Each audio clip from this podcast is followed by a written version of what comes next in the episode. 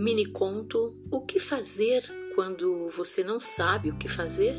Ivone Santos. Então ela desesperadamente abriu as Escrituras e leu do segundo livro das Crônicas, o capítulo 20, e deu ênfase aos versículos 12 e 15.